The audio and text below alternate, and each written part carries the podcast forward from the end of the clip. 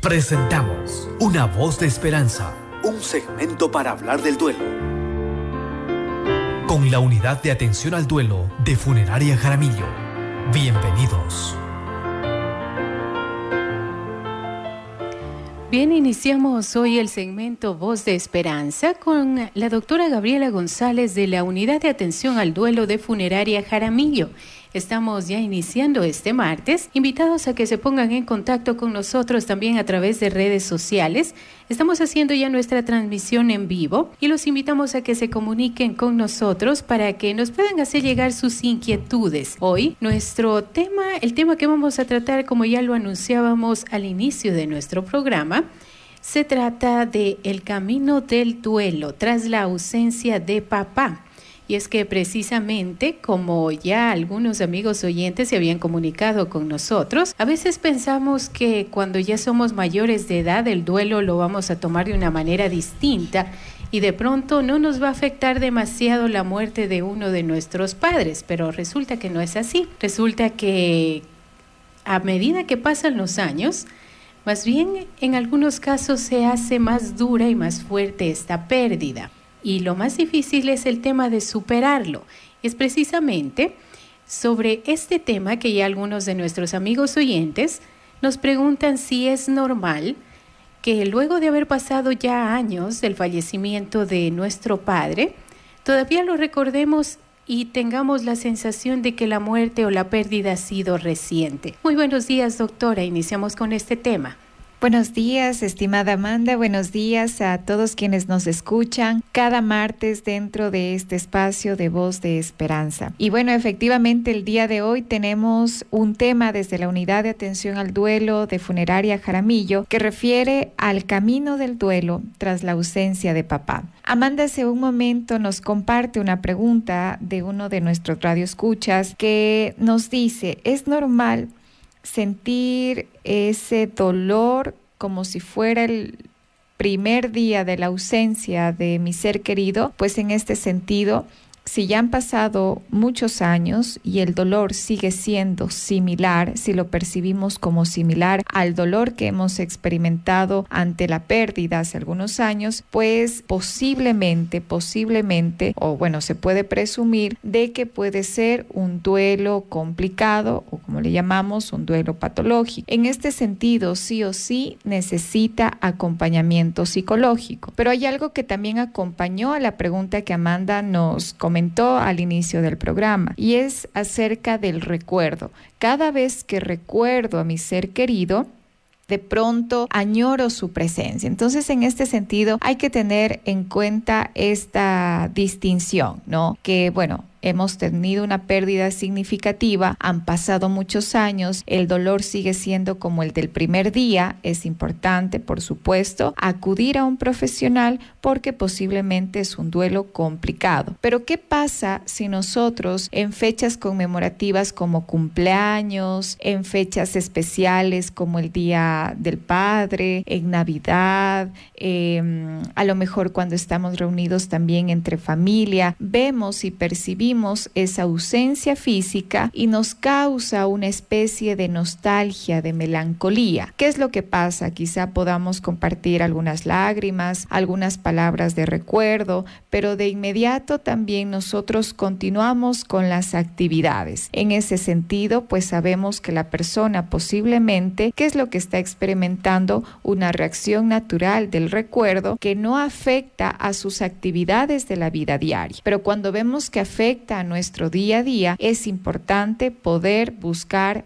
apoyo. Entonces, en este sentido, sepamos diferenciar ¿no? estas dos partes. Ahora, para, para poder hablar acerca de la ausencia de un padre, es importante también que reconozcamos y sepamos qué significa la presencia de un padre. Entonces, en este sentido, la primera parte estará orientada a esto, ¿no? A la importancia de la presencia física de la imagen paterna. Y en segundo momento hablaremos ya un poco sobre cómo nosotros sobrellevamos esta ausencia física tras el fallecimiento de nuestro ser querido. Bien, en este sentido, nosotros sabemos que la presencia del padre juega un papel importante en la vida de los hijos, pues representa un modelo de identidad de género. ¿Qué quiere decir esto? Que el padre es la representación del género masculino, la madre la representación del género femenino. En este caso nos orientamos netamente al padre. Entonces, ¿qué pasa? Que por supuesto la presencia de una figura paterna proporciona a los hijos esta representación de género. ¿Y qué pasa si es un hombre, si es un padre amoroso, comprometido, que ayuda y acompaña a los hijos, brinda una imagen positiva y una imagen saludable a sus hijos, ¿no es cierto? Lo que transmite valores, actitudes, comportamientos y qué es lo que le permite a los hijos tener una idea de a qué refiere la imagen o qué es lo que significa ser un hombre, ¿no es cierto? Bien, ¿Qué otro punto también tenemos dentro de la presencia de la imagen paterna? Que si bien es cierto, contribuye en el desarrollo de la autoestima. Es decir, que un padre puede influir positivamente cuando muestra apoyo, cuando muestra aceptación incondicional, cuando muestra ayuda a los niños, le permite desarrollar una imagen positiva sobre sí mismos. Entonces, miren cómo contribuye la presencia o la imagen paterna hacia los niños siempre y cuando hay esa construcción, hay ese vínculo cercano. Realiza o desarrolla una imagen positiva sobre sí mismo. ¿Qué más nosotros tenemos dentro de este punto? Que también el padre puede brindar la oportunidad de dar un feedback, dar una retroalimentación constructivo hacia los hijos, algo que sea alentador y todo esto promueve la confianza en sí mismo y su capacidad para enfrentar los desafíos. ¿Qué quiere decir esto? Que si en algún momento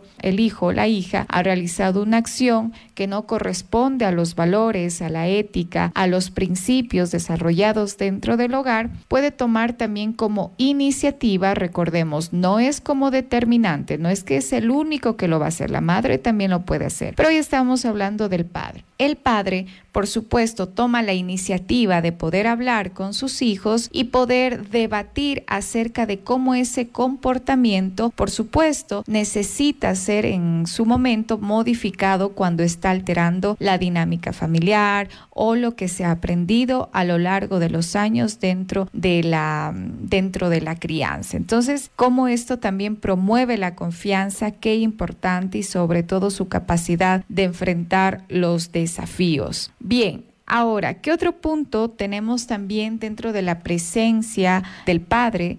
Pues hay un equilibrio también en la crianza. ¿Qué quiere decir esto? Ofrece un equilibrio en la crianza. Es decir, que los niños tienen a proporción diferentes perspectivas y experiencias en su crianza, tanto el de la madre como el del padre. Entonces el padre puede eh, otorgar una visión diferente y única también acerca del mundo, fomentando también la autonomía, la toma de decisiones, la toma de riesgos y la exploración con los hijos. Entonces en este sentido vemos que la presencia también eh, del vínculo, por supuesto, cercano eh, con los, entre el padre y los hijos es muy importante. ¿En qué contribuye también la presencia física de los padres, ¿no? Cuando hay el compromiso del acompañamiento en su desarrollo. El desarrollo de habilidades sociales, es decir, que un padre también puede enseñarle a sus hijos a establecer límites, a negociar, a resolver conflictos, a desarrollar habilidades de comunicación efectivas. Es decir, que un padre, un padre involucrado, puede brindarles a los hijos oportunidades para poder interactuar con las demás personas y por supuesto una facilidad para poder relacionarse. Entonces en este sentido es muy importante por supuesto también la presencia de la imagen paterna. Ahora hay un punto importante también que a veces nosotros conversamos y es que cuando hay la presencia de los padres, cuando hay padres involucrados, como decía hace un momento, puede influir en las relaciones futuras, es decir, decir, que puede influir en las relaciones que los hijos van a establecer, ya sea dentro de espacios de como amistades, en pareja, etcétera, ¿no es cierto? Entonces, en este sentido, si un padre eh, se presenta muy comprometido, muy presente, puede servir como modelo también de que de relaciones sanas y respetuosas. Entonces, en este aspecto, los hijos también pueden establecer vínculos seguros y, por supuesto, el poder expresar sus emociones de una manera adecuada, con respeto, con reciprocidad. Entonces, en este sentido, vamos viendo cómo la presencia del padre es muy importante, ¿no es cierto? Entonces, en este aspecto hay que recordar algo también, que la imagen paterna no se basa únicamente en la figura biológica del padre, sino también en la calidad de la relación y en la conexión emocional que se establezca con los hijos. Eso es algo que tenemos que tenerlo muy en claro. Entonces, ¿qué es lo que va a influir acá? Los patrones de crianza, eh, la influencia positiva que pueden ser ejercidos cualquier ejercidos por cualquier figura paterna significativa en los niños. Entonces, en este sentido, su presencia activa, su apoyo emocional, la participación significativa contribuyen en el desarrollo de su identidad saludable, contribuyen en su autoestima, contribuyen en sus habilidades sociales y en sus relaciones interpersonales. Entonces vamos viendo que la presencia de un padre en la vida de sus hijos es muy significativa. Entonces en este sentido, ¿Qué pasa cuando de pronto, de pronto un día eh, vemos que en el hogar hay una ausencia física por parte de un padre frente al fallecimiento. Ahí nosotros sabemos que efectivamente se va a vivir un proceso de duelo. Dentro de este proceso de duelo, eh, ya nosotros hemos hablado en varios programas que la expresión va a ser una expresión normal, va a ser una expresión natural del dolor. Pero ¿qué es lo que puede aumentar o qué es lo que puede sugerir que el dolor sea aún más profundo cuando el vínculo con el Padre ha sido muy cercano, cuando el compartir ha estado muy presente o cuando continuamente ha estado bajo qué? Bajo la imagen paterna. ¿A qué hago referencia? Hay varios tipos de relaciones entre hijos y padres. En este caso, hijos y papá. Hijos y papá, hijos que comparten con su padre, por supuesto, físicamente durante algunos años, establecen un vínculo, ¿no es cierto? El vínculo puede ser un vínculo sano, un vínculo positivo o también puede ser un vínculo desafiante, un vínculo que lastima, un vínculo que incluso puede mm, contribuir a la presencia de dolores emocionales. Pero también tenemos otra forma de poder relacionarse dentro de este proceso y vemos que muchas veces eh, los niños que han perdido a sus padres, a su padre, a su madre, eh, en edades muy tempranas, por ejemplo, que les digo, a, a un año, dos años, tres años, ¿qué ocurre? En algunos casos, el vínculo no siempre se ha dado bajo la presencia física, pero sí se puede dar bajo la influencia de su entorno, es decir, que su padre siempre estuvo presente, pero a través de qué? A través de las historias, a través de las anécdotas, a través de que cada día, cada día se habló acerca de, de esta imagen, ¿no? De lo que representa en su vida. Entonces, por supuesto que puede influir en el desarrollo de su proceso de duelo, ya sea en la niñez, en la adolescencia, en la vida adulta. Entonces, en este sentido, es importante que nosotros sepamos esto para que nosotros hagamos de lado en nuestro pensamiento mitos del duelo, entre ellos, ah, es que como, ni, como eras niñito, ni te acuerdas de ley que no te duele. Esas son las frases que nosotros utilizamos. Ah, quizá le duele a él más porque ya estaba adolescente y tú estabas pequeño. Entonces, ese tipo de frases aumentan el dolor y también hay una desaprobación bajo el dolor que experimentan frente a la ausencia física de un ser querido. Entonces es importante que nosotros validemos también ese dolor. Entonces, dicho esto, nosotros ya conocemos acerca del proceso de duelo, sabemos acerca de sus etapas, conocemos cómo es una expresión natural, sabemos qué pasa cuando dentro de un año y medio, dentro de dos años o tres años, si el dolor sigue presentándose, que es importante sí o sí acudir a un especialista porque hay una presunción de un duelo complicado. Conocemos cuáles son los síntomas físicos, los síntomas emocionales. Ahora, la pregunta es, ¿qué es lo que nosotros podemos hacer? Y en ese punto, eh, mi estimada Amanda, ¿algo que quería comentarnos? Así es, tenemos ya preguntas de nuestros amigos oyentes. Por ejemplo, nos dicen, a propósito de la figura paterna, cuando el padre es precisamente la figura de autoridad en el hogar, ¿Qué podemos hacer ante la pérdida de un padre cuando el hijo es adolescente para llevar adelante la disciplina? Y otra es precisamente lo que acaba de mencionar, cuáles son las estrategias o actividades que como amigos o conocidos o familiares de una persona que acaba de perder a su padre podemos realizar junto a esta persona. Pero antes de dar respuesta a estas inquietudes, vamos a una breve pausa y enseguida regresa. Bien, continuamos en nuestro segmento Voz de Esperanza en esta mañana. Antes de ir a la pausa, teníamos algunas inquietudes de nuestros amigos oyentes que nos la hicieron llegar a través de WhatsApp. Nos preguntaban cómo manejar la disciplina ante la pérdida de un padre cuando el hijo es adolescente. Y otra de las preguntas eran qué estrategias o actividades como amigos de una persona que acaba de perder a su padre podemos realizar precisamente junto a esta persona. Y se suma una nueva inquietud también. Nos dicen cómo podemos llevar el duelo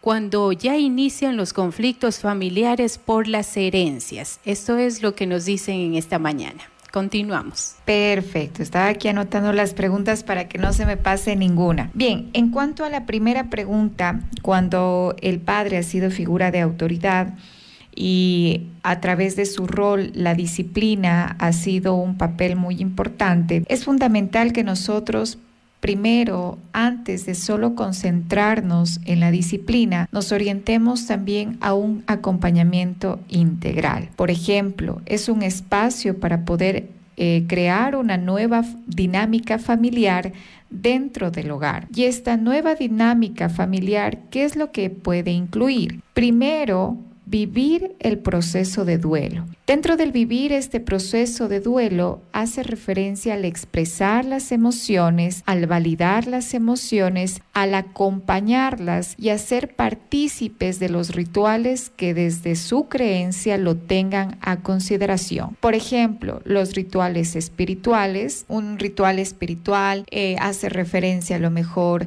a hacer oración, a las novenas, al rosario, a la misa. Pueden ser los rituales espirituales. Pero no solo tenemos rituales espirituales desde la orientación eh, religiosa, sino también tenemos rituales espirituales desde, el conexión, desde la conexión con la naturaleza, desde el poder tener espacios para poder hablar acerca del ser querido, eh, utilizando como símbolos a lo mejor la luz, utilizando como medios también las pertenencias más sagradas de su ser querido para hacer eh, referencia a a, lo que nosotros sentimos por nuestro ser querido. Entonces, un ritual también es poder llevar a cabo la conmemoración de cada fecha importante, la asistencia al camposanto, hace referencia a todo este tipo de actividades. Entonces, en primer momento, por supuesto, nos permitimos vivir el duelo, nos permitimos participar de rituales, pero también nos permitimos a continuación, como les decía,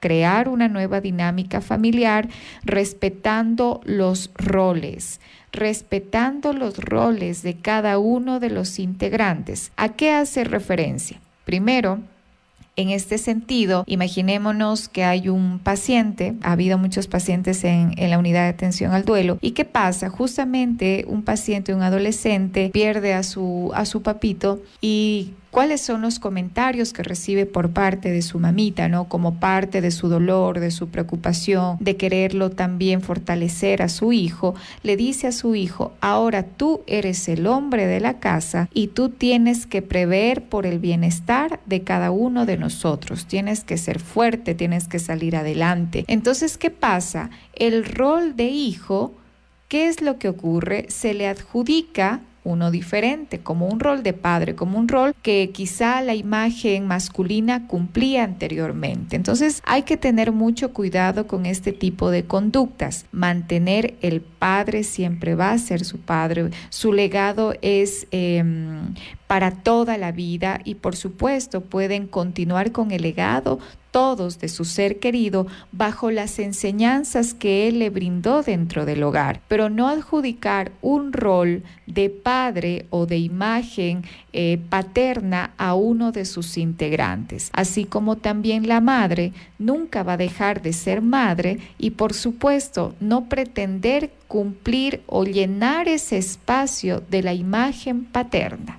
Entonces ahí es cuando nosotros empezamos a validar, a acompañar y a crear estas nuevas dinámicas familiares que también es muy importante a través del respeto de los roles. ¿Qué otras cosas ocurren? Que de pronto entre los hermanos, hay, imaginémonos, hay cuatro o tres hermanos y el hermano mayor se le ha adjudicado este rol, ¿no? De a lo mejor de, de hombre de la casa, como se suele decir en nuestra cultura, frente a la ausencia física, no en todos los hogares pero en algunos, que pasa de pronto tener, puede tener mayor autoridad sobre sus hermanos menores. Mucho cuidado, quien tiene la autoridad, quien tiene la capacidad de decisión bajo la empatía y la asertividad y la no violencia es la madre. Entonces, en este caso, es importante que nosotros respetemos este punto. Hay otro apartado importante dentro del acompañamiento con los adolescentes y es el poder escuchar. Escuchar no solo para responder, sino escuchar para acompañar, escuchar para entender, escuchar para no juzgar. Eso es muy importante. Ahora, otro punto, no comparar no comparar a los adolescentes, ya sea con sus hermanos, con sus amigos, o si hemos escuchado que otras familias han tenido una pérdida de, un padre y cómo los otros lo han llevado, cómo han realizado este proceso, etc. La comparación lo que hace es aislar a los padres de sus hijos y por supuesto los fomenta desde su inseguridad. Entonces mucho cuidado con esto. ¿A qué invitamos también con los adolescentes? A que se pueda conmemorar las fechas importantes y por otro lado que no se les obligue a hablar, sino más bien nosotros nos concentremos en estar físicamente presentes, en recordarles nuestro amor, en recordar que quizá no hay las palabras suficientes para poder cubrir ese dolor que está experimentando, pero si en algún momento ese hijo necesita de su apoyo, de su escucha, usted está ahí. Y a veces sentarse al lado de su hijo, tomarle la mano, darle un abrazo o solamente estar y recordarle cuánto lo ama, ya está haciendo bastante. Entonces, en este sentido es fundamental que recordemos. Ahora, ¿qué incluye dentro de esta nueva dinámica familiar? Incluye la creación de nuevas reglas y nuevas rutinas reglas y rutinas, ¿sí? Pero mucho cuidado con, las reglas, ¿no? Eh, nosotros, insisto, podemos seguir el legado de nuestros seres queridos. En este caso se puede seguir el legado de un padre que se encargaba de la disciplina de sus hijos, pero es inevitable que ahora la dinámica familiar va a ser diferente. Sí pueden mantener el legado, el ejemplo del padre que está ausente físicamente, pero bajo las nuevas reglas que ahora hay dentro del hogar, bajo qué? Bajo la decisión de la madre. ¿Qué incluyen las reglas? Las reglas están muy enfocadas a los valores, principios dentro del hogar. ¿Qué, eh, ¿En dónde se encuentran las reglas? Dentro de la rutina establecida de los adolescentes. Por ejemplo, una rutina es qué hacen cuando se levantan, a qué hora es su hora de llegada, el tema a lo mejor de la hora de la comida, la realización de las tareas. Es importante que, por supuesto, nosotros tengamos presente que es un establecimiento, en este caso, ya directamente por parte de la madre. Y en primer momento, acompañar toda esa nueva rutina, es decir, no solo caer en el tú tienes que hacer esto, sino acompañar, acompañar durante ese proceso. Que si de pronto, por supuesto, necesita el adolescente realizar sus tareas del colegio, a lo mejor de 3 a 5 de la tarde, a lo mejor dentro de un tiempo y usted le dice, bueno, eh, yo llego del trabajo y quiero ver que estén las tareas realizadas. Llega del trabajo, no están realizadas las tareas y hay gritos. Entonces eso no va a fortalecer una nueva rutina. ¿Qué es lo que es importante que conozcamos? Si hay una ausencia física reciente, es inevitable que va a haber una alteración cognitiva. Es posible que los adolescentes bajen su rendimiento académico o se llenen de demasiadas actividades durante todo ese tiempo. ¿Sí? Mucho cuidado con, las, con los opuestos, ¿no? Entonces, ¿qué es fundamental? Que si sabemos que hay una alteración cognitiva, en este caso los familiares puedan acompañarle a que a realizar las tareas, a facilitar que si algo no se comprende, a lo mejor una tutoría, el poder acompañar durante la realización de las tareas y juntos construir esa nueva rutina. Y cuando usted establezca que esa rutina está clara, está establecida, está aprobada, por supuesto, usted tiene el espacio para que para soltar cada vez más y decir, bueno, recuerda que tienes que realizar esta actividad. Pero vamos a veces directo al realiza esto y no acompañamos primero lo que queremos que sea rutina a largo plazo bajo las reglas establecidas. Bien, eso en cuanto un poco a la primera a la primera pregunta. La segunda pregunta hacía referencia a que bueno, como amigos, qué podemos hacer con nuestro compañero que ha perdido a su papá. En primer momento, es fundamental que no nos desesperemos. Como amigos, como amigos muy cercanos, a lo mejor queremos estar muy presentes, queremos ayudar, queremos tener la palabra correcta, la actividad correcta. En primer momento debemos saber que el, que el doliente, en este caso la persona que ha perdido a su ser querido, va a experimentar un dolor inevitable. El dolor va a ser un dolor muy fuerte, inexplicable no tiene palabras. Y es por eso que nosotros debemos respetar su sentir. Es decir, de igual forma, no solo caer en el si necesitas algo, yo estoy aquí, porque quizá nunca vamos a recibir la llamada, pero sí podemos enviar un mensaje, nosotros tomar la iniciativa de hacer una llamada, nosotros de visitarle a casa,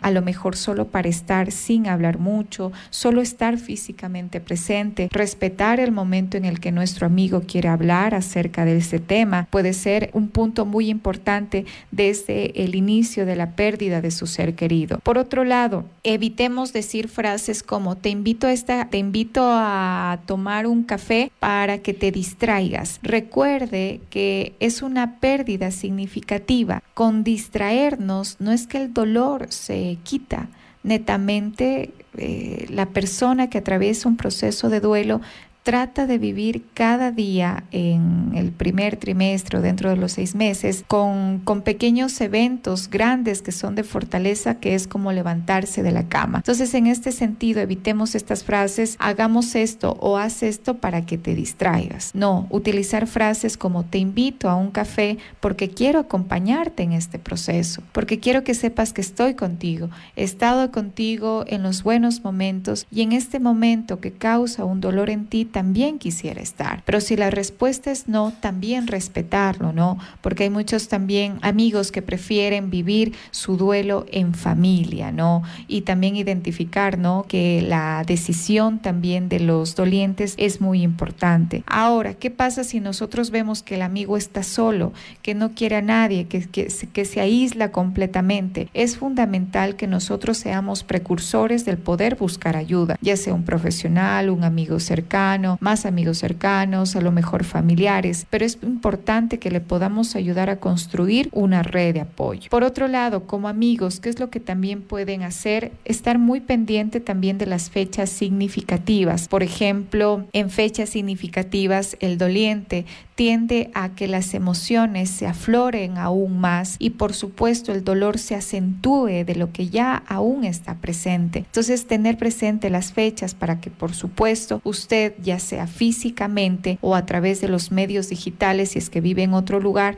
también se pueda hacer presente. En algunos casos puede invitarlo para realizar actividades, actividades que causen bienestar, actividades tranquilas también porque se sugiere que durante este tiempo de duelo, durante la primera etapa, el doliente no se llene de muchas actividades, sino que se dé tiempo para conectar con sus emociones. Entonces, entre amigos, también ustedes pueden invitarle a lo mejor a tener una caminata y en esa caminata hacer la caminata en homenaje a su papá, terminar esa caminata, a lo mejor tener un espacio de picnic para compartirla, algo de comer, dentro de ese espacio de comer, a lo mejor hacer una actividad también entre ustedes, eh, de conversar acerca de sus anécdotas, hablar acerca de su, de su tiempo de amistad, es decir, ejercicios, como les decimos, ejercicios de reminiscencia, recordar aquellos momentos compartidos también que fortalecen a la amistad y que por supuesto hacen sentido a que ese espacio que están viviendo es un espacio necesario. Entonces es un poco también para comentarles, pueden sugerirles películas, series, pueden ver, tenía un paciente de que justamente de un colegio y, se acercó y, y, me decía, yo lo que hice con mi amigo es de que como no quería que le, le visitemos en la casa, nos escribíamos por WhatsApp, nos escribíamos por WhatsApp y yo le sugerí que veamos al mismo tiempo una serie. Y era una serie enfocada que al amor, a la esperanza, al cuidado. Entonces este amigo todos los días le escribía un mensaje a su otro amigo preguntando si vio el primer capítulo, que él ha visto y que ha rescatado tal frase, que tal escena. Es decir, que hay diferentes formas también de poder acompañar, pero enfocados a qué? a que no es que dejen de sentir, sino acompañar esa expresión del dolor. Y frente a la última pregunta también, que si alcanzamos, que es cómo llevar el proceso de duelo frente a los conflictos por herencia. Bueno, efectivamente, eh, yo creo que incluso puede ser un tema que podemos tratarlo también incluso en la siguiente sesión, porque sí es un tema muy, muy amplio, es un tema que viven muchas familias, porque a raíz del fallecimiento de un ser querido puede haber un espacio de nuevamente una alteración de la dinámica familiar, pero tras que tras el enojo, tras eh, la ira, a lo mejor el distanciamiento, puede haber estos momentos en donde hay peleas y conflictos por herencias, entonces vamos viendo que la dinámica familiar se altera, pero ¿qué es lo que ocurre? Es importante que en ese espacio sí o sí haya un acompañamiento terapéutico, porque ¿qué ocurre? De pronto todos han experimentado una pérdida cuando hay la ausencia de un ser querido, la imagen paterna, la sensación que puede experimentar el doliente puede ser una experiencia de abandono. Y cuando hay una experiencia de abandono, lo que expresa a través de la emoción, por supuesto, puede ser el enojo, puede ser la ira, puede ser la irritabilidad y tendemos a que a tomar decisiones bajo el dolor, pero el dolor no siempre se expresa a través de las lágrimas, se expresa también acerca de estas emociones como es el enojo. Entonces sí o sí se sugiere que las familias puedan tener acompañamiento, puedan tener mediación dentro de este proceso, porque no solo es la expresión de su conducta, sino que detrás de esa conducta hay un dolor intenso que no está siendo expresado a través de las lágrimas, sino a través del enojo, de la impotencia, de la frustración, de lo que creo justo, de lo que creo injusto. Y también, por otro lado, se acompaña el constructo, el constructo social y el constructo de valores, de principios y, por supuesto, de la dinámica establecida dentro del hogar. Entonces, en este sentido, sí me gustaría que podría ser un tema que podríamos hablar a detalle, incluso en el siguiente programa, porque es un tema que abarca muchos, muchas pautas y sobre todo que en cada familia es diferente. Y eso es fundamental que nosotros reconozcamos pero en primer momento, sí o sí, cuando nosotros evidenciamos este tipo de dificultades dentro de las familias, sí o sí se requiere mediación y en este caso el acompañamiento terapéutico es ideal. Así es, y para despedirnos y a recordarles unas vez más a nuestros amigos oyentes a dónde acudir, eh, los números de contacto, cómo los podemos encontrar para recibir un apoyo de la unidad de atención al duelo. Por supuesto, eh, nosotros desde la Unidad de Atención al Duelo de Funeraria Jaramillo brindamos estos espacios de psicoeducación, brindamos estos espacios de talleres, de capacitaciones, también de rituales terapéuticos, acompañamos a las familias también dentro de la atención individual, familiar y por supuesto a niños, jóvenes, adultos, personas adultas mayores. Estamos muy comprometidos con acompañar este proceso de duelo y por supuesto que se puedan contactar a nuestros números, entre ellos el 096 108 0346 096 108 0346. Como experiencia les comento que he recibido mensajes eh, de saludo, que escuchan el programa, eh, mensajitos también para poder hacer invitación. Tenemos a veces padres de familia que también sugieren que en las instituciones educativas se lleven a cabo este tipo de charlas de psicoeducación. Hemos tenido este tipo de experiencias que se contactan con nosotros para poder tener relación con instituciones educativas y hablar acerca de estos procesos de duelo y sobre todo brindar herramientas del cuidado y prevención de la salud mental, que es muy importante y que desde la unidad de atención al duelo de funeraria Jaramillo, creo yo que estamos siendo pioneros en el tema de poder acompañar los procesos de duelo. Así es, nos despedimos entonces. Este fue nuestro segmento Voz de Esperanza con la doctora Gabriela González de la Unidad de Atención al Duelo de Funeraria Jaramillo. Vamos a una breve pausa y enseguida regresamos.